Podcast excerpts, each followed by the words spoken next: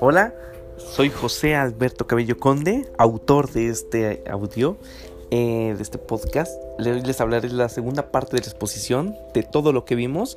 Vimos Gestalt en educación, que nos decía la maestra que había la teoría de la forma, que es de todo a algo en particular.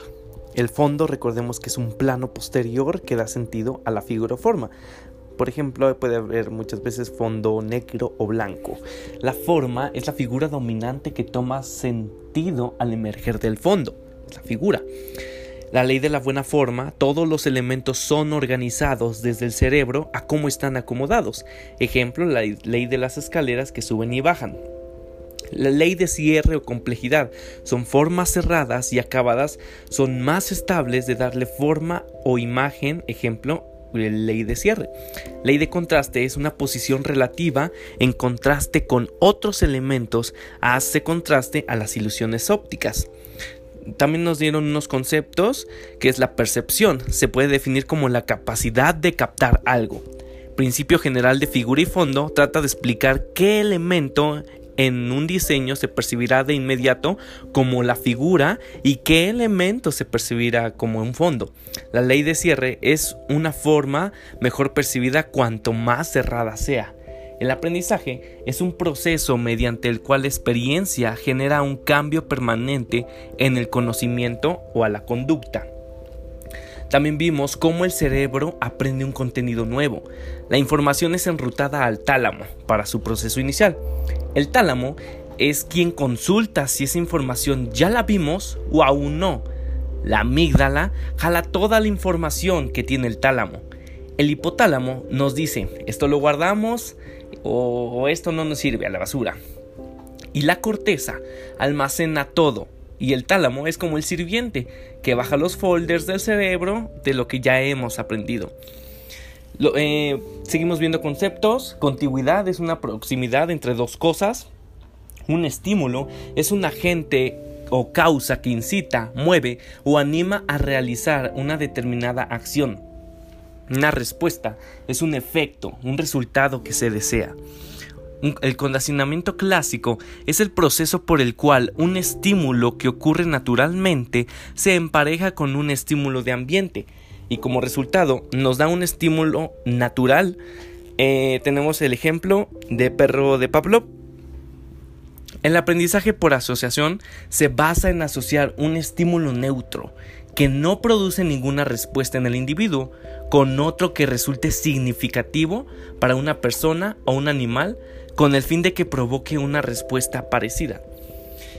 La asociación es una relación mental que se establece entre dos conceptos, ideas o recuerdos que tienen algo en común, o entre las cualidades se pueden establecer una implicación intelectual sugerida.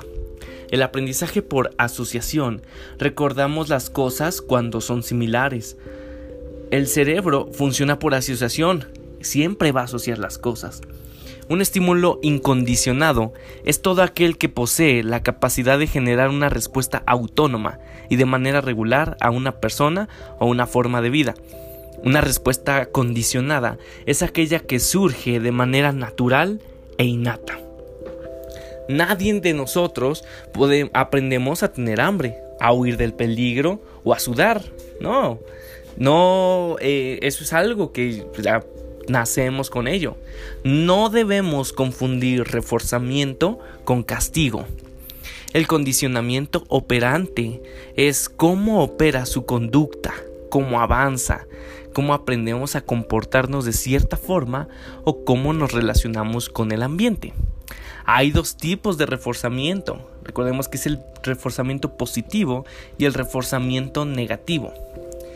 Un reforzamiento es el uso de las consecuencias para fomentar la cultura.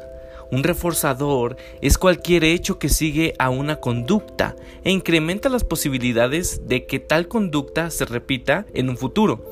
Un castigo es un proceso que debilita o elimina una conducta de manera permanente. Eso se busca con un castigo. Recordemos la psicología genética, uno de los autores principales del cognitivismo actual es Jean Piaget. La inteligencia es la facultad de la mente que permite aprender, entender, razonar, tomar decisiones y formarse una idea determinada de la realidad.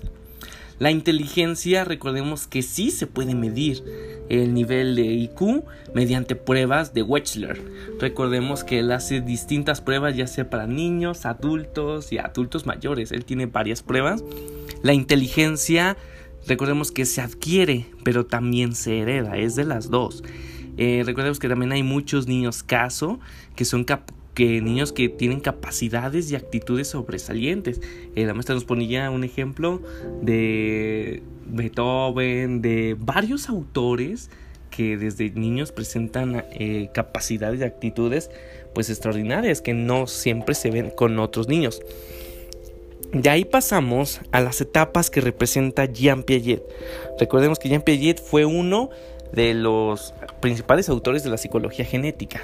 Y Jean Piaget eh, propone cuatro etapas que él siempre las va a decir que se van a eh, presentar en niños chiquitos desde que nacemos hasta que crecemos. La primera es la etapa sensorio motriz, que va de los 0 a los 2 años. Los niños van a aprender mediante sus instintos porque no pueden razonar van a percibir todo mediante el tacto y mediante la vista. La etapa preoperacional va de los 2 a los 7 años. Piensa en el yo porque le enseñaron que llorando se va a cumplir lo que él quiera. Y no concibe que tiene un hermano chiquito, que tiene que prestar sus cosas. Él es egocentrista, él quiere todo percibirlo para él mismo. Él piensa que el mundo gira alrededor de él. De ahí sigue la etapa de operaciones concretas, que va de los 7 a los 11 años, y esta se caracteriza por el desarrollo del pensamiento organizado y racional. De ahí nos vamos a la etapa de operaciones formales, que va desde los 12 años hasta la vida adulta.